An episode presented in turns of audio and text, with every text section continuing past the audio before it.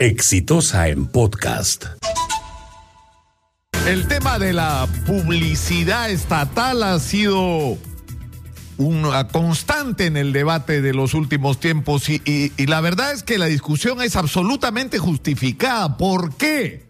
Porque la publicidad estatal lamentablemente por años fue utilizada como un instrumento de presión. Si tú estás conmigo, te doy publicidad estatal. Si tú me criticas, te la corto y no la pongo.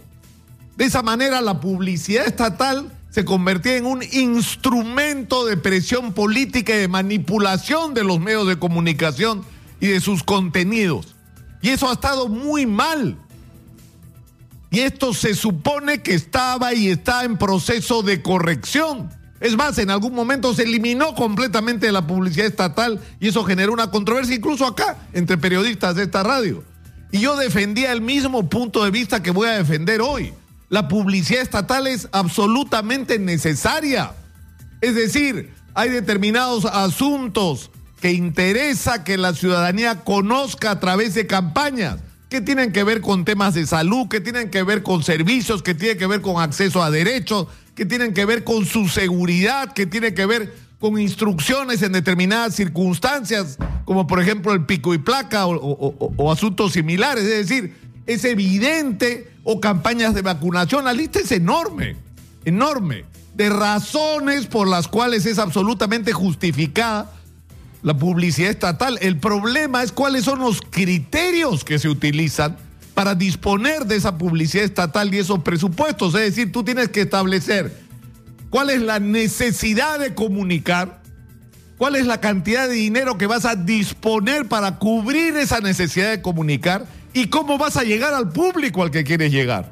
Pero eso cómo se determina? Agarrando la lista o las líneas editoriales y diciendo, oh no, acá me critican mucho, le doy acá son unos ayayeros o, unos sobones o, miran para el techo ante todos los problemas o defienden mi posición, entonces a eso los premios. No, señor, tiene que ser un criterio estricta y absolutamente técnico.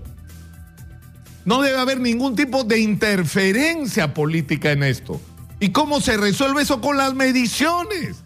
Hay mediciones que nos pueden gustar o no nos pueden gustar, pero son universalmente aceptadas en este momento por los medios de comunicación por las compañías publicitarias, por los anunciantes, como los marcos de referencia sobre dónde está la gente, qué es lo que la gente está viendo en televisión, a quién está escuchando la gente en los radios y qué medios impresos está leyendo.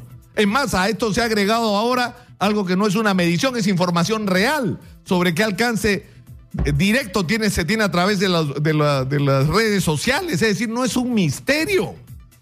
Entonces tiene que haber una relación entre una necesidad de comunicar, un presupuesto para realizar esa comunicación y un, y un manejo técnico de la distribución de esa publicidad. Y estoy hablando de esto hoy por lo que dice la carátula del diario Exitosa hoy.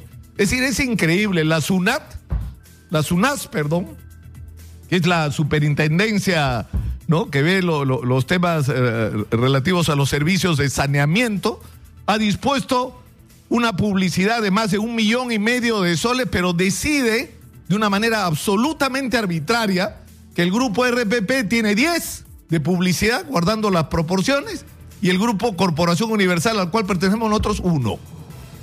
Ninguna medición, ningún criterio técnico justifica esa distribución. Y eso no solamente ocurre en SUNAS, ocurre en los enemigos. O sea, ¿con qué tiene que ver?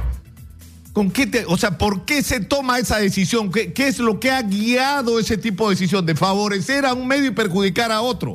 Cuando de lo que se trata se supone es de comunicar la información a la gente y de llegar a la gente ahí donde está.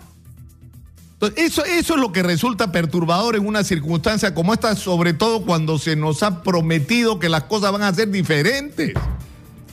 Y no estamos pidiendo ningún eh, trato preferencial, ningún beneficio eh, ni, ninguna prebenda de ninguna naturaleza. Simplemente estamos pidiendo que la publicidad estatal, por favor, y de una vez por todas, se maneje con criterios puramente técnicos y que se destierre la política y las decisiones subjetivas con respecto a la distribución de la publicidad estatal. Es un derecho. Y además tienen que entender de una vez por todas todos todos los que tengan que ver con el mundo de la publicidad, que lo que estás comprando es publicidad, que lo que le estamos ofreciendo nosotros a la gente, no solo al Estado, sino a los anunciantes, son espacios que tienen una difusión muy amplia y una sintonía muy grande, porque nosotros nos escucha, nos ve y nos sigue muchísima gente. Entonces, si tú quieres vender un producto, ofrecer un servicio, dar una información, somos un espacio como otros.